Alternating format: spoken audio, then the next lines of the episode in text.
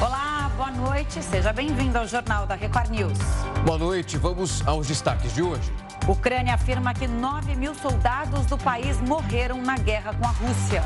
Preço dos combustíveis cai 5% no mês de agosto. Sinal 5G começa a funcionar no Rio de Janeiro e mais três capitais. E ainda, coração de Dom Pedro I chega ao Brasil para comemorações dos 200 anos de independência.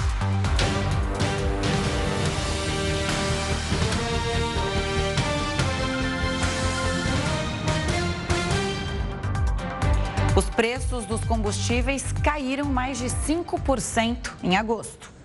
Queda nos preços dos combustíveis em agosto reflete principalmente as reduções das cotações nas refinarias da Petrobras. A companhia justificou as mudanças pela variação do barril do petróleo no mercado internacional. Segundo o levantamento da Associação Nacional de Petróleo, Gás Natural e Biocombustíveis, a maior queda foi na gasolina, que passou para R$ 5,40. Na sequência, aparece o etanol, abaixo de R$ 4,00, segundo a agência. E, por fim, o diesel, que chegou a R$ 7,13. A ANP não fazia divulgação dos valores dos combustíveis nos postos há duas semanas por causa da tentativa de um ataque cibernético nos sistemas da agência no início do mês. Do dia 29 de julho até o dia 16 de agosto, a estatal reduziu duas vezes o preço da gasolina e do diesel nas refinarias. Além disso, durante o mês de julho, os preços dos combustíveis nas bombas foram pressionados para baixo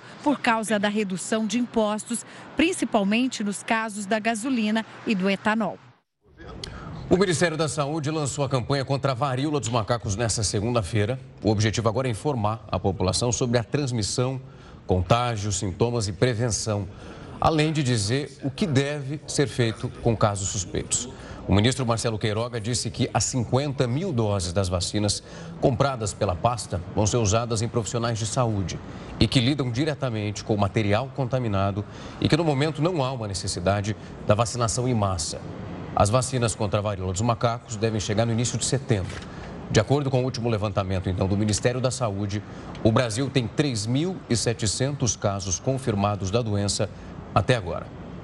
O coração de Dom Pedro I chegou a Brasília nesta segunda-feira. É a primeira vez que o órgão deixa Portugal. A peça foi transportada para cá em um avião da Força Aérea Brasileira e recebida com honras militares. A viagem do coração de Dom Pedro marca o bicentenário da independência do Brasil. E para comemorar esses 200 anos de independência, o coração vai ficar exposto em um vidro no Palácio do Itamaraty. A Polícia Federal e as Forças Armadas vão monitorar a segurança do coração durante toda a permanência dele aqui. Nesta terça-feira será realizada uma cerimônia no Palácio do Planalto com a presença do presidente Jair Bolsonaro. E no dia 8 de setembro, um dia depois das comemorações, o coração será levado de volta para Portugal. Lá ele fica guardado desde 1835, dentro de uma igreja, por cinco chaves. A primeira abre uma porta pesada de metal. Depois, é necessário remover redes de ferro com duas chaves. A quarta chave abre uma urna.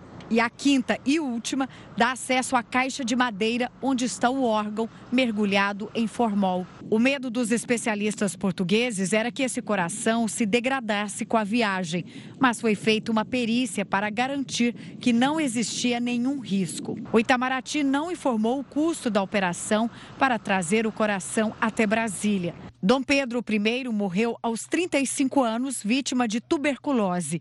Ele quis que o órgão ficasse em Portugal em um gesto de gratidão aos moradores da cidade que o apoiaram durante uma guerra contra o próprio irmão. O ex-imperador é o primeiro aqui no Brasil, mas em Portugal é Dom Pedro IV. Quem passear pelo país e encontrar alguma imagem de Dom Pedro IV já fica sabendo desde já que se trata da mesma pessoa.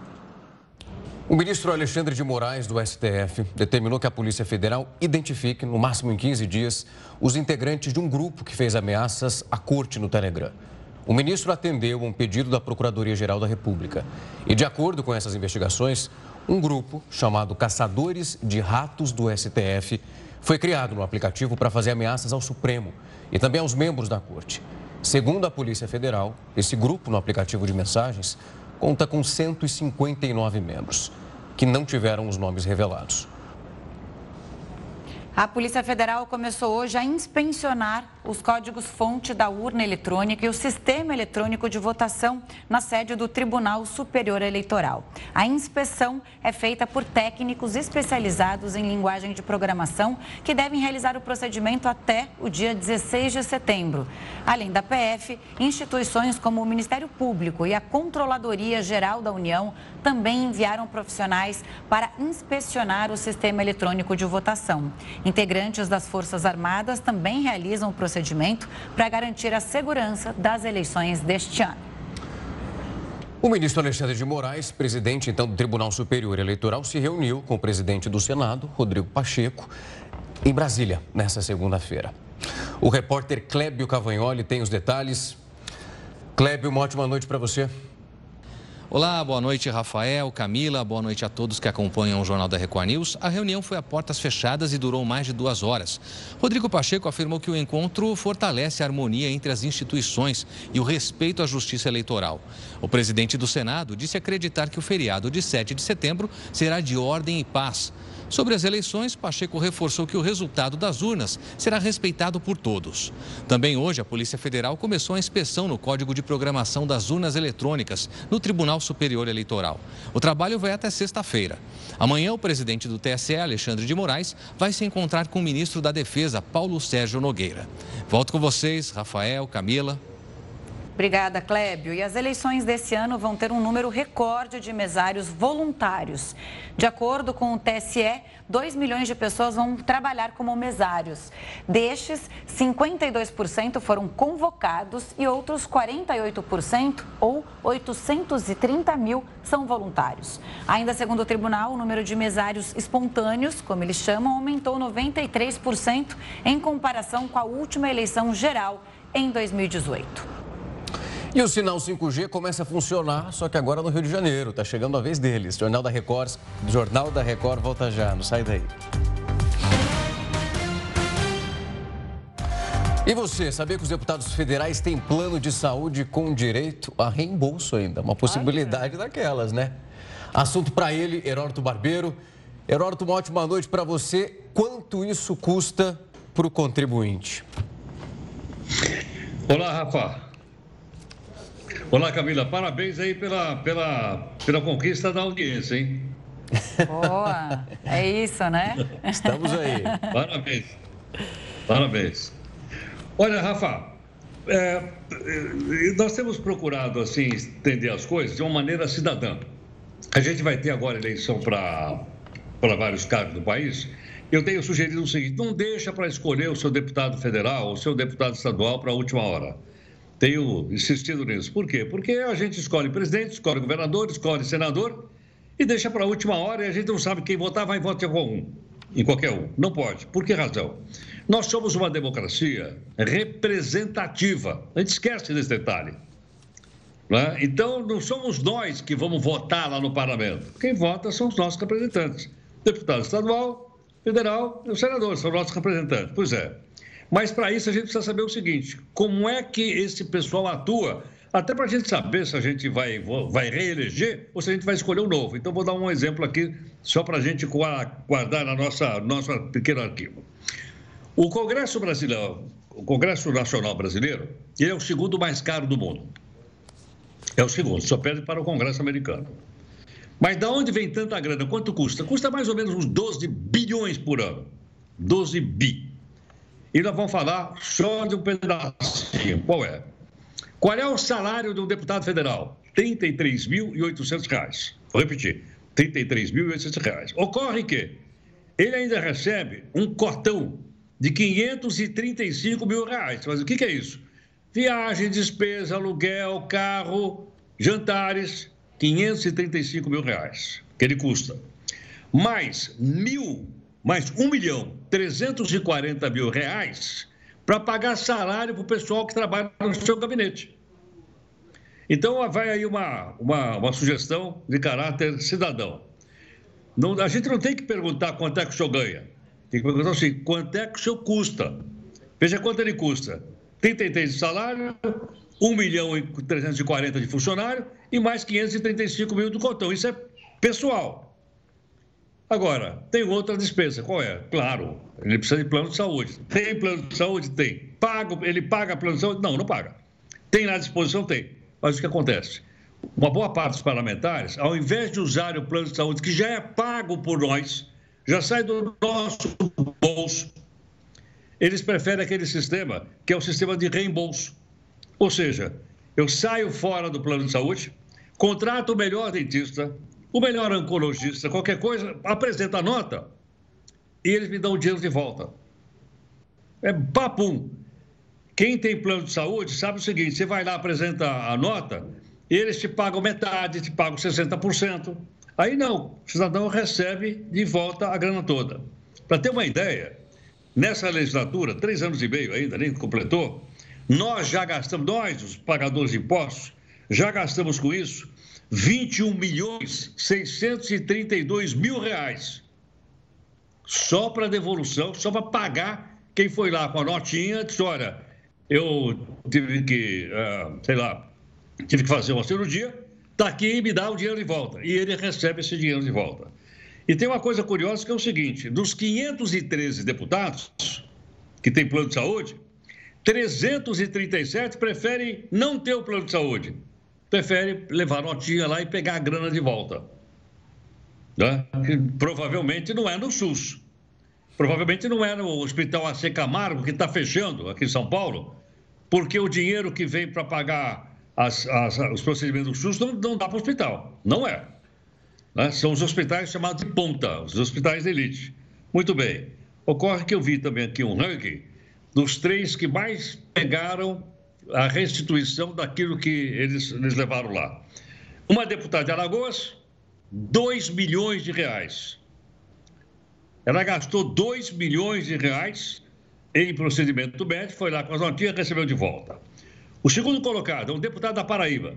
Esse aqui, ele teve é, menos, ele gastou menos, ele gastou só 1 milhão 460 mil reais.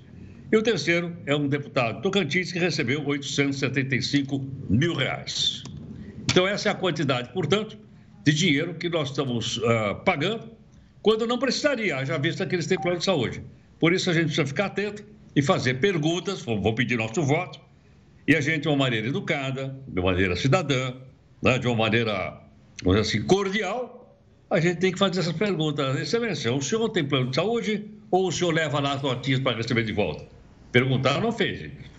É isso. Com certeza. O Heródoto, agora a gente está olhando ali na tarja, né? O total é, do que foi reembolsado para os deputados, 21 milhões 600 mil reais reais. É como você trouxe, né? Quando você começa a acessar a lista dos gastos dos deputados com serviços privados médicos, você vê que é um absurdo. 2 milhões de reais, 1 milhão de reais, o terceiro 800 mil reais. Agora, só lembrando aqui, você bem disse do plano de saúde, eles também têm o departamento médico lá da Câmara dos Deputados. Eles podem fazer a consulta lá. A pergunta que não quer calar é a seguinte, né? Se eu quiser fazer amanhã uma limpeza de dentes, você banca para mim, Heródoto? Bom, eu não, só se fosse obrigado através dos meus impostos. Mas você Como a gente paga imposto paga não é? e a gente banca, vamos fazer o quê? Não, não é? Eu, por exemplo, estou precisando fazer uma operação plástica. Você banca para mim uma operação de plástica? Se eu ganhasse na Mega Sena, eu te daria de presente, mas no momento não. Heródoto, mas você traz um ponto, e eu vejo você sempre repetindo isso, que é simples, mas é sublime. É de fato essa cobrança em quem você vota, qual é a bandeira que ele defende, principalmente a partir do momento que ele foi eleito. Porque nós consideramos essas coisas tão absurdas e elas acontecem com tanta frequência, e ao mesmo tempo que vem essa indignação, vem automaticamente algo que a gente ouve muito pelas ruas. Ah, acontece, né? É, na política é assim, o Brasil é assim. Não dá mais para ser assim. E não, não dá para tornar que é cômodo. Não né, dá. Rafa? A gente pode fiscalizar, é que o Heródoto sempre fala aqui. Fiscaliza, escolhe quem vai votar. Exatamente, está na nossa mão, né? Exato. Da gente fazer as perguntas, sempre eu falo de maneira cidadã e educada, mas para a gente perguntar para o cidadão e depois a gente decide se deve ou não votar nele. Sabemos que pessoas boas, bons deputados, tem em todos os partidos políticos. Cabe Exato. a nós escolher os melhores. Sem dúvida. Tá certo, então, Heródoto. Vai descansar, boa semana, bom começo de semana e a gente se vê amanhã. Beijo grande. Tchau, tchau. Obrigado, pessoal. Muito obrigado. Tchau, tchau. Tchau, tchau. E a internet 5G começou a funcionar hoje em mais quatro capitais. A tecnologia tem velocidades entre 20 e 50 vezes maiores que a 4G e permite a conectividade de um maior número de celulares. A partir dessa segunda-feira, moradores do Rio de Janeiro, Florianópolis, Palmas e Vitória também podem aproveitar o sinal. Agora, são 12 capitais com acesso.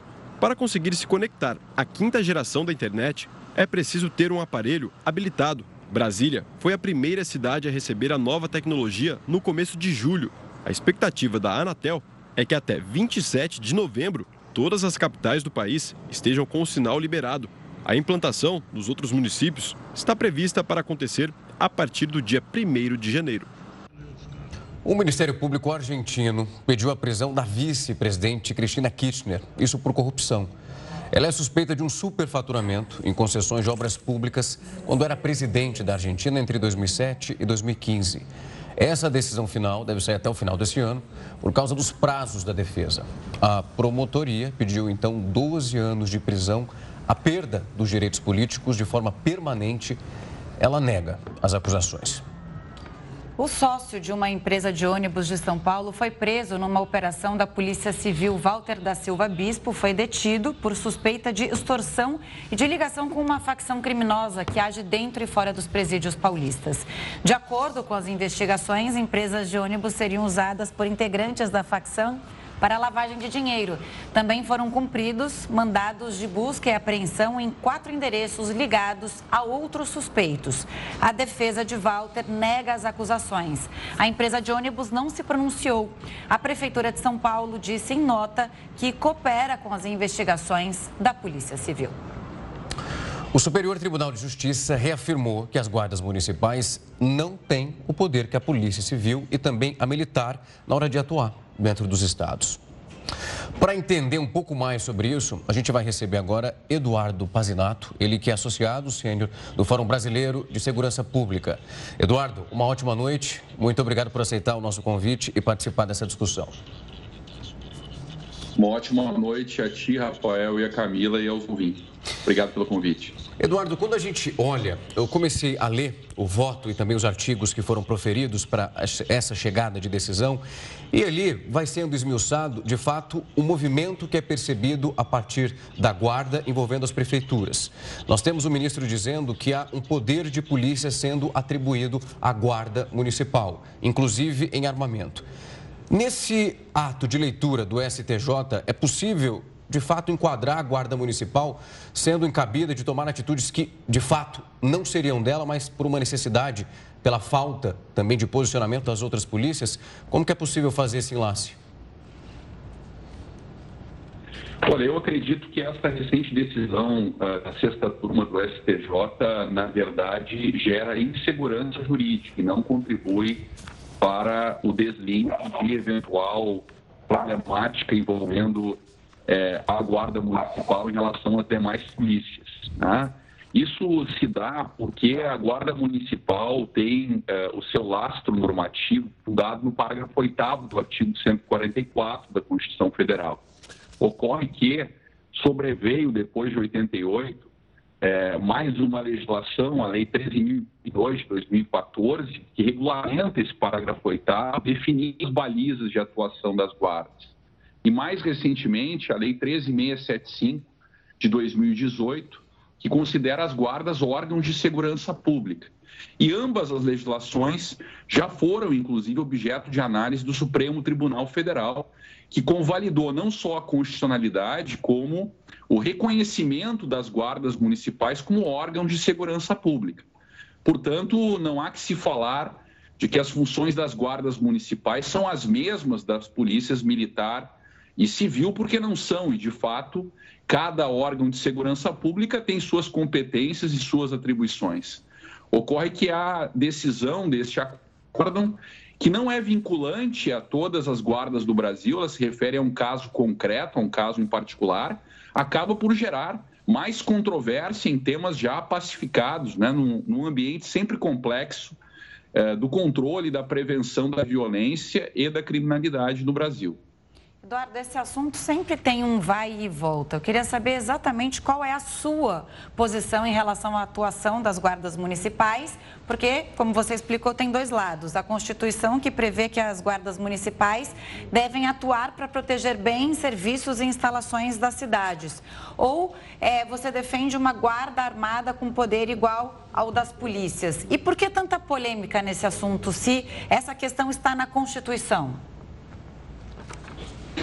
É, uh, todo o capítulo da Constituição Federal uh, relativo à segurança pública, ele, na verdade, diferentemente de outras matérias de natureza constitucional, não foi objeto de um debate público, de uma construção coletiva, justamente porque se tratava de uma transição da ditadura civil-militar para a democracia, e esse é possivelmente um dos capítulos mais polêmicos da Constituição à época, né? a época de 88, nessa transição democrática por que passou o Brasil.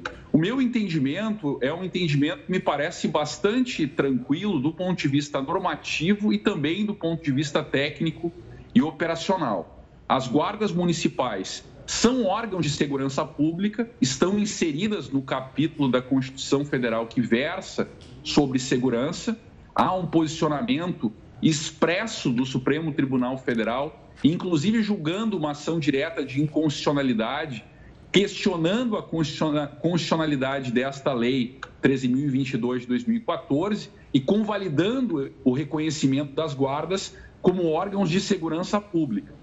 Esse reconhecimento restou também pacificado por uma lei federal que é a Lei 13675 de 2018, que é conhecida como a Lei do Sistema Único de Segurança Pública.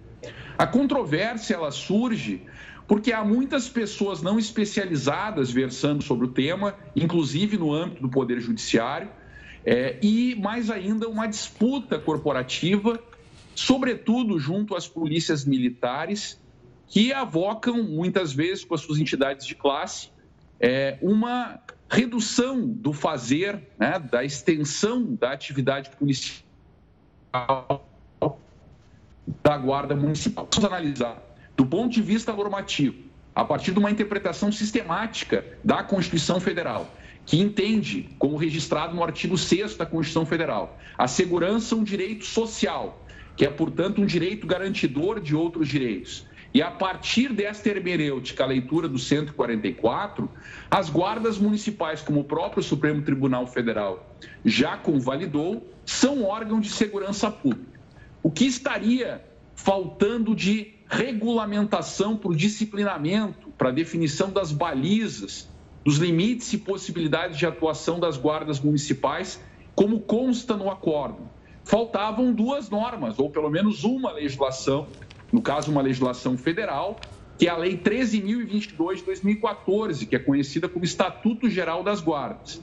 Essa lei, no artigo 5, ela define 18 atribuições das guardas municipais que não se confundem com as da Polícia Militar, ou da, ou da Polícia Civil, ou da Polícia Penal, ou da Polícia Científica, ou da Polícia Ferroviária Federal, se nós quisermos ampliar essa leitura a partir do artigo, do artigo 144 da Constituição.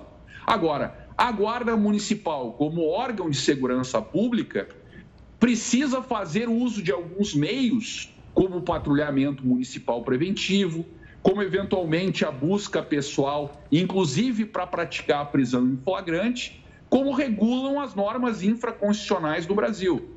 Portanto, essa é uma interpretação normativa e uma interpretação técnico-operacional do fazer das guardas municipais. Sim. É, se é verdade que a Constituição Federal poderia ter tratado de modo mais exaustivo o papel de cada uma das forças policiais dos órgãos de segurança pública, e deixou de fazê-lo não em relação às guardas, mas em relação à totalidade das polícias, a lei infraconstitucional, a legislação infraconstitucional veio, uh, ao longo dos anos uh, eh, 2000, fazer frente a essa lacuna normativa e disciplinou, uh, eu diria, de modo bastante direto, bastante assertivo, a atribuição das guardas municipais. Eduardo, não ficou claro para mim. Então, é, na sua avaliação, a Guarda Municipal, quando você fala que ela tem força de segurança pública, é atuar de uma forma mais ampla, armada e exercendo funções como das, das polícias civil e militar e rodoviária, como você disse? Não ficou claro. Não, na mim. verdade. É... Ah.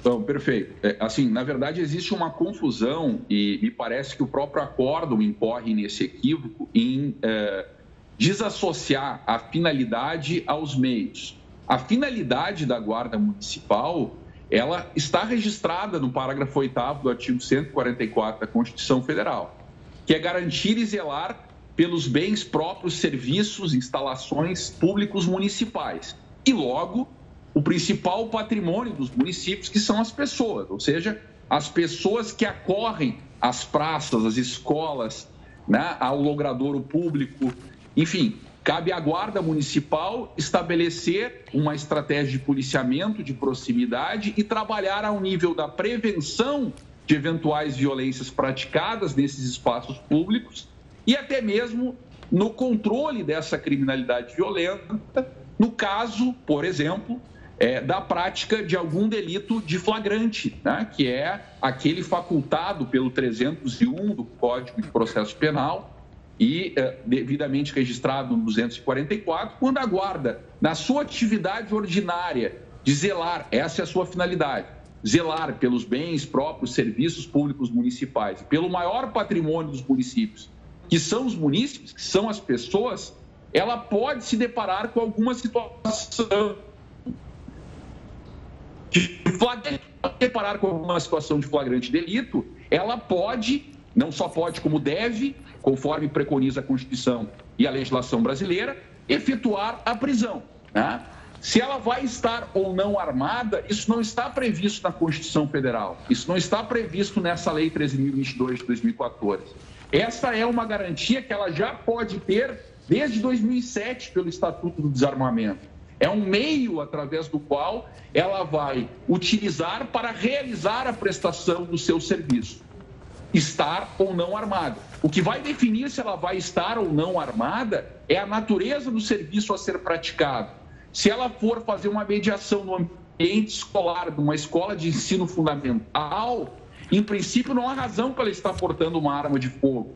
Se ela estiver fazendo uma blitz no trânsito, em apoio à fiscalização de trânsito ou de modo direto, fazendo essa blitz, é recomendado que ela tenha na cadeia do uso diferenciado da força, inclusive a arma de fogo. Tá? Então, existe uma confusão entre a finalidade da prestação do serviço da guarda, que é expresso na Constituição Federal, e nessas duas normas infraconstitucionais que eu referi, e os meios adequados para a prestação desse serviço. E aí entra a arma de fogo, o veículo, a tonfa, o armamento de baixa letalidade, etc, etc. Eduardo, muito bom. A gente consegue analisar e conseguir balizar cada situação ela vai mostrar uma excepcionalidade ou não em relação ao que a gente vai acompanhando, principalmente aos casos que vão aparecendo e reverberando ao longo desse processo todo. Foi um prazer te receber aqui para a gente bater esse papo e explicar um pouco mais essa polêmica que, em momento ou outro, como a Camila disse muito bem, vai reaparecendo. Muito obrigado, uma ótima noite para você. Muito obrigado, boa noite para vocês. Até. Seguimos aqui. Um menino de 8 anos morreu depois de cair num buraco no interior de Minas Gerais. Pedro Augusto Ferreira Alves ficou mais de 17 horas dentro de um buraco na cidade de Carmo do Paranaíba. Ele foi resgatado inconsciente pelos bombeiros na manhã desta segunda-feira com suspeita de parada cardiorrespiratória. O garoto foi levado para a UPA do município, onde passou por técnicas de reanimação, mas não resistiu. No local há uma obra e o terreno não estaria, não estaria cercado ou sinalizado. Quatro isso em cada 10 brasileiros adultos estavam com as contas atrasadas no mês de julho. Esse é o maior nível em oito anos. De acordo então com a Confederação Nacional de Dirigentes Logistas e o Serviço de Proteção ao Crédito, 63 milhões de pessoas estavam inadimplentes no último mês. Esse número representa 39% da população adulta, é o maior desde 2014. Essa média das dívidas é de R$ 3.600 e a faixa etária com mais devedores fica entre 30 e 39 anos. Em julho, o destaque foi o aumento dessas dívidas com o setor bancário, que subiram 30%. Na sequência, estão as contas de água, luz, com uma alta de 7%. Presidente da Ucrânia, Volodymyr Zelensky, afirma que guerra já matou 9 mil soldados ucranianos. O Jornal da Record News volta já já com esta e outras notícias. A guerra entre a Rússia e a Ucrânia vai completar seis meses essa semana. Parece que vai ficando. A gente esperava de fato uma resolução tão mais rápida, né? Mas não é isso que está acontecendo, pelo menos até agora. De acordo com Kiev, cerca de 9 mil soldados do país foram mortos nesses confrontos. O levantamento feito pelo governo de Volodymyr Zelensky é um dos poucos anúncios sobre as perdas do exército ucraniano ao longo do conflito no leste europeu. A última estimativa, feita em abril, apontava 3 mil mortes. A Ucrânia tem recebido ajuda militar de outros países para conter a ofensiva russa. Em breve, as tropas devem passar por treinamento e receber assistência de Estados-membros da União Europeia. Esta semana, a guerra chega ao sexto mês, exatamente no dia da independência do país, em 24 de agosto. Diante do significado da data, que celebra a autonomia da Ucrânia em relação à União Soviética, o presidente Volodymyr Zelensky fez um alerta sobre um possível aumento na violência russa nesse período. Segundo ele, Moscou pode tentar ataques cruéis ao longo da semana. Com isso, foram proibidos eventos públicos grandes, comícios comícios e reuniões relacionadas ao em Kiev até quinta-feira. Na região portuária de Mykolaiv, o governo incentivou o trabalho remoto e pediu que os moradores não se reúnam em grandes grupos. No final de semana, a filha de um ideólogo nacionalista russo foi morta em uma explosão em Moscou. O carro que Daria Dugina dirigia explodiu. O pai, Alexander Dugin, estava no banco do passageiro e sobreviveu. Em 2014, Dugin havia defendido a anexação da Crimeia pela Rússia e atualmente se posiciona a favor da vitória de Moscou sobre a Ucrânia.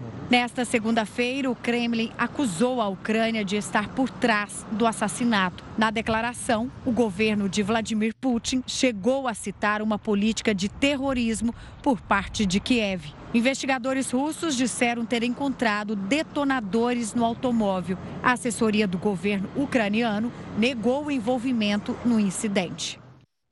É, o que se diz, né, Rafa, é que a vítima, o alvo, era o pai da, o pai. da menina, que Exato. é o guru de Putin. Essa menina tinha 30 anos, jornalista especialista em política. Exato. E para falar mais sobre esse assunto, a gente recebe aqui no Jornal da Record News o Paulo Velasco. Ele é professor de Relações Internacionais na Universidade Estadual do Rio de Janeiro. Professor, boa noite. Obrigada mais uma vez pela atenção com o Jornal da Record News. E já começando com esse assunto que movimentou bastante o noticiário internacional neste final de semana. É o que se esperar agora, né? O, o a Rússia acusando a Ucrânia de ser, ter, ter, ter, ser, responsável por esse atentado e a Ucrânia negando até, até esse momento. Boa noite, Camila. Boa noite, Rafael. Sempre um prazer. Pois é, continuamos já nos últimos seis meses na mesma lógica, né? Uma guerra de narrativas, né? É o que tem sido o tom, né? Desde o início da invasão da Ucrânia, é, a Ucrânia fazendo acusações à Rússia, a Rússia rejeitando, né? A Rússia por sua vez também fazendo uma série de acusações contra a Ucrânia.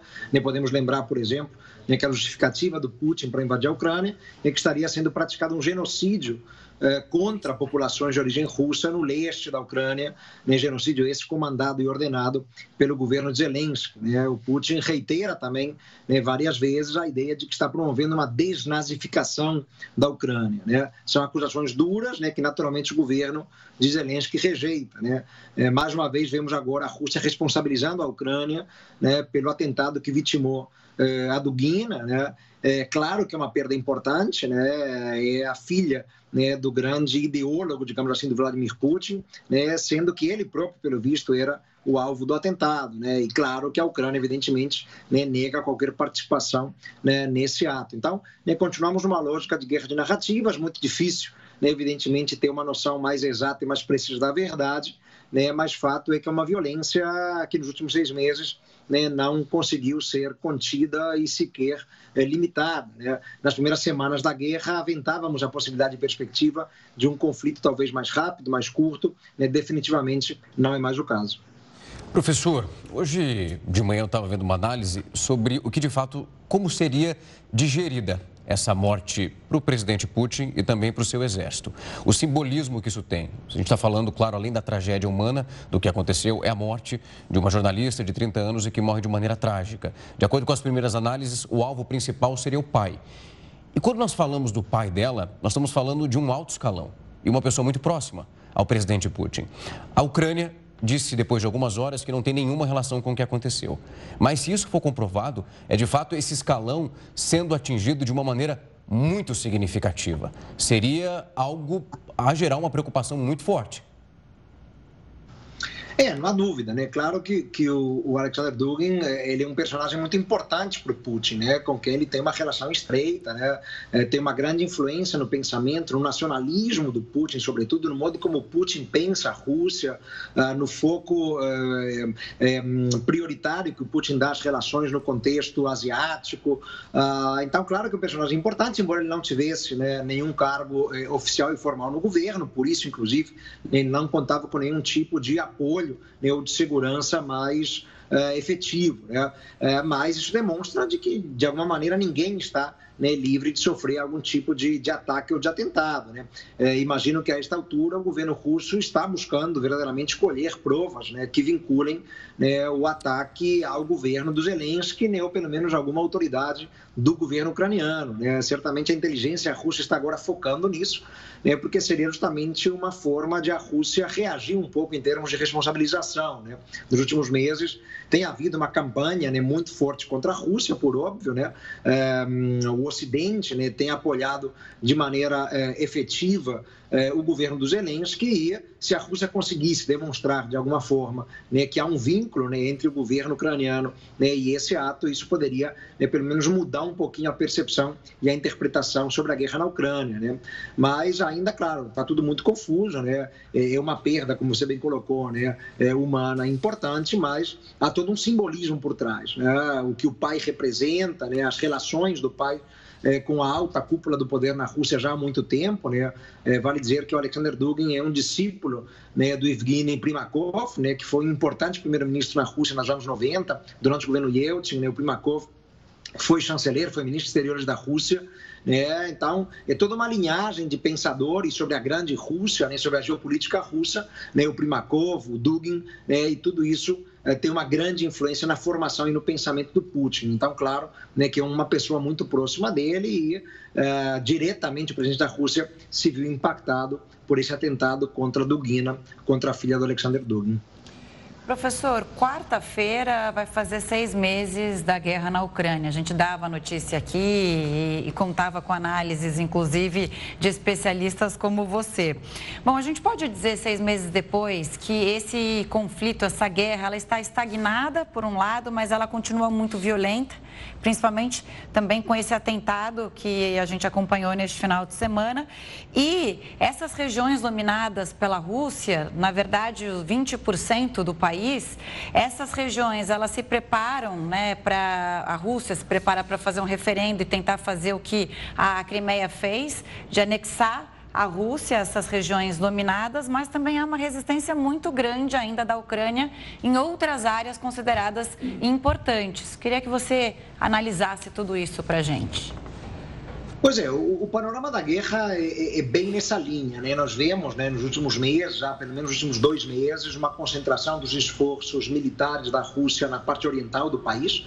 Né? Então a Rússia, inclusive, ela recuou né, em outras ofensivas em outras partes do país. Né? Num primeiro momento parecia né, que a Rússia buscaria de fato uma ocupação e um controle definitivo, por exemplo, da capital Kiev, né? e diante das dificuldades impostas né, pela realidade, pela resistência ucraniana, né, acabou decidindo recuar, né? claro, continua fazendo bombardeios em várias áreas da Ucrânia, mas concentrou a presença de tropas da infantaria, da artilharia russa ali mais na parte oriental, né, para justamente alcançar é, um que é dos principais objetivos né, do Putin, sempre reiterado por ele, que é, é a efetiva independência né, daquela região do Donbass, é, as autoproclamadas independentes repúblicas né, de Lugansk e Donetsk. Né, e já tem havido, inclusive, é, iniciativas de controle concreto daquelas áreas, é, é, o que poderia indicar é, uma, uh, movimentos prévios a uma anexação efetiva, né, que pode vir né, por um referendo, como aconteceu com a Crimeia, né, mas já existe, por exemplo, uma tributação russa né, nessas áreas, na parte mais é, oriental do país. Né? Muitas escolas nessa parte da Ucrânia estão seguindo o currículo, né, a matriz curricular russa. Então, né, são medidas concretas do cotidiano né, que podem indicar, sim, que para a Rússia já é, é, uma questão concluída, aquilo já é parte do território russo né, e já está se preparando uma anexação definitiva nos moldes do que foi feito com a Crimeia em 2014. Eh, Mas eh, a guerra, de fato, está ainda numa situação de muita indefinição, né? porque não parece que a Rússia vai querer parar por aí. É, a ideia da Rússia é continuar, né, ir é, muito provavelmente além. Uh, ainda é uma grande dúvida né, se o Putin, de fato, né, vai levar as últimas consequências, né, por exemplo, exigindo né, a renúncia do Zelensky, né, ou buscando derrubar o governo do Zelensky. Né, essa é uma questão que se debate desde o início da guerra e ainda não se tem uma noção muito exata mas a guerra parece ainda estar longe do fim. A Ucrânia se mantém numa brava resistência, continua contando, inclusive cada vez mais, com o apoio financeiro e militar eh, dos países ocidentais. Né? E, claro, a violência ela eh, só continua uh, com sinais eh, crescentes, inequívocos de violação do direito internacional humanitário, né? violação das convenções de Genebra. Então, é um quadro muito, muito dramático, né? embora Hoje em dia se fale menos disso, mesmo a situação dos refugiados, né, que tiveram que deixar a Ucrânia às pressas. É uma situação muito delicada, depois de tantos meses, né, vivendo aí né, em um país uh, que de alguma maneira é estranho à sua realidade, né. Uh, então, são muitos pontos aí, são muitas incógnitas né, nesses seis meses de guerra. Professor, eram muitas perguntas que nós tínhamos aqui, mas o tempo passou voando. Queria muito agradecer o tempo e a disponibilidade. Eu deixo o convite aberto por uma outra oportunidade, porque a análise é boa, tem muita coisa ainda para discutir, mas o tempo correu contra a gente. Queria muito agradecer mais uma vez o tempo e a disponibilidade para falar conosco. Um prazer, Rafael, Camila. Boa noite, bom trabalho. Até. Até a próxima. No Rio de Janeiro, a defesa do modelo Bruno Krupp, que atropelou e matou um jovem na Orla, isso na zona oeste da cidade, no finalzinho do mês de julho, apresentou à justiça um pedido de revogação da prisão do cliente. O repórter Pedro Paulo Filho teve acesso a esse documento. Pedro, uma ótima noite para você. Que argumentos foram apresentados? Olha, Rafael, nessa petição, a defesa argumenta que não houve uma hipótese de dolo eventual, quando se assume o risco de matar, mas sim de culpa consciente, já que ele pilotava uma moto sem autorização nem treinamento suficientes. Além disso, a defesa diz que, em se tratando, em se entendendo o dolo eventual, medidas cautelares seriam suficientes ao invés dessa prisão preventiva. Eu já vou explicar mais. Antes de tudo, uma boa noite para você, boa noite Camila e a todos que acompanham o jornal da Record News. Esse documento de 28 páginas agora tenta mostrar uma nova narrativa para esse acidente. Vou lembrar para o nosso telespectador. Foi no fim da noite do dia 31 de julho, na orla da Barra da Tijuca, na zona oeste aqui do Rio de Janeiro, que o modelo Bruno Krupp estava pilotando uma moto sem placa e em alta velocidade, ele atropelou e matou o estudante João Gabriel Cardim, de 16 anos. Ele também não tinha carteira de habilitação e foi indiciado por homicídio com dolo eventual. Na petição, a defesa sustenta que João Gabriel Cardim, a vítima, estava atravessando fora da faixa de pedestres e também que motoristas e motociclistas costumam trafegar ali pela via em alta velocidade justamente por causa do alto índice de roubos, também contra motociclistas. Os advogados ainda dizem que, ao invés de uma prisão preventiva, medidas cautelares poderiam ter sido tomadas, como, por exemplo, o uso da tornozeleira eletrônica enquanto durar essa fase processual. O Bruno Krupp, ele também se machucou durante esse acidente, ele foi levado para um hospital na zona oeste do Rio, na Barra da Tijuca, e foi preso três dias depois num outro hospital particular na zona norte. E aí o médico contratado pela família, que conseguiu fazer essa transferência de um hospital público para o particular, ele também foi indiciado pela Polícia Civil por fraude processual e falsidade ideológica. Os agentes entenderam que ele estava tentando dificultar a prisão do Bruno Krupp. Bom, agora toda essa argumentação, inclusive esse pedido de revisão da prisão preventiva, ele está sendo analisado pela quarta vara criminal do Tribunal de Justiça aqui do Rio de Janeiro. Por enquanto, Bruno Krupp segue preso no complexo penitenciário de Jericinó, na zona oeste da cidade. Eu volto com vocês. Obrigada, Pedro, pelas informações. Ótima noite, boa semana. Até. Deslizamentos deixam mais de 40 mortos na Índia. O Jornal da Record News volta já já. O Supremo Tribunal Federal mandou a Agência Nacional de Petróleo e também o Conselho Administrativo de Defesa Econômica apresentarem apurações sobre a política de preços da Petrobras. O ministro André Mendonça determinou hoje que a ANP e o CAD apresentem no prazo, no prazo de cinco dias os detalhes de ações a serem adotadas para garantir a transferência e também a regularidade dos preços dos combustíveis no país. Segundo o magistrado, essas medidas terão que ser implementadas em 30 dias. O interrogatório de Paulo Cupertino, acusado de matar o ator Rafael Miguel e os pais dele em 2019, foi adiado. A audiência começou hoje, mas duas testemunhas convocadas não compareceram. A justiça, então, suspendeu a sessão e remarcou para o dia 7 de outubro. Esta audiência serve para o juiz decidir se o caso deve ou não ir a júri popular. O ex-chefão da Fórmula 1 compareceu nessa segunda no Tribunal de Londres, no Reino Unido, para responder às acusações agora de fraude fiscal. Bernie Eccleston, de 91 anos, é acusado de esconder do fisco britânico o equivalente a quase 2 bilhões e meio de reais e que estavam numa conta no exterior. Eccleston se declara inocente de todas essas denúncias. Ele deixou o comando da principal categoria do automobilismo há cinco anos. A Coreia do Sul e os Estados Unidos começaram exercícios militares em resposta aos testes com armas nucleares da Coreia do Norte. Os exercícios são os maiores nos últimos cinco anos. Um grupo de sul-coreanos que teme a escalada de tensão foi para frente do Ministério da Defesa pedir o fim dos testes militares. A Coreia do Norte lançou dois mísseis na semana passada e autoridades sul-coreanas é, afirmam que a vizinha do norte deve realizar mais um teste teste nuclear a qualquer momento. E depois da morte de quase 100 animais, o Ibama agora, de fato, multou em mais de 450 mil reais o Instituto Onça Pintada. Ele fica em Goiás.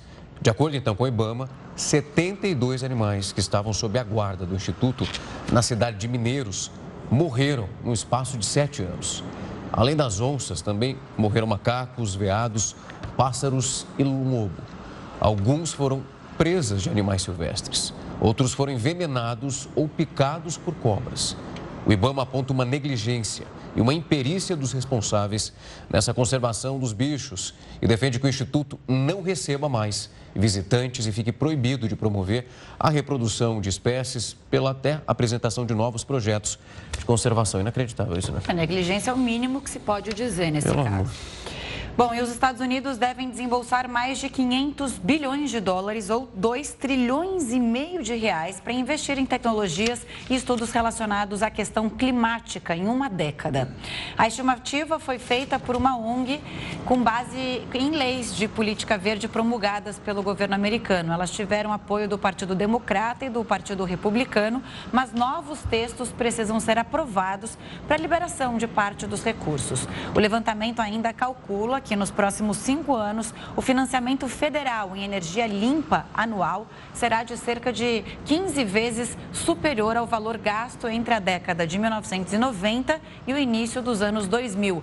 Apesar da perspectiva de alta no investimento, o grupo responsável pela pesquisa alerta sobre a necessidade de acelerar as políticas voltadas à temática do clima. Os temporais que atingem o norte da Índia deixaram pelo menos 40 mortos só nos últimos três dias. No estado de Himachal Pradesh, no Himalaia, foram pelo menos 36 mortos, de acordo com o governo. Na vizinha Uttarakhand, 13 pessoas estão desaparecidas. Lá, as equipes continuaram os trabalhos de busca nesta segunda-feira. As chuvas intensas levaram ao deslocamento de centenas de pessoas que têm se abrigado em campos de ajuda humanitária. Nessa época, são comuns desastres causados por temporais no norte indiano. Desde o início da temporada de monções, em junho, mais de 240 pessoas perderam a vida por causa das fortes chuvas no país. O período de monções costuma durar até setembro. Cientistas apontam que os acidentes gerados pelas tempestades se tornaram mais frequentes por influência do aquecimento global.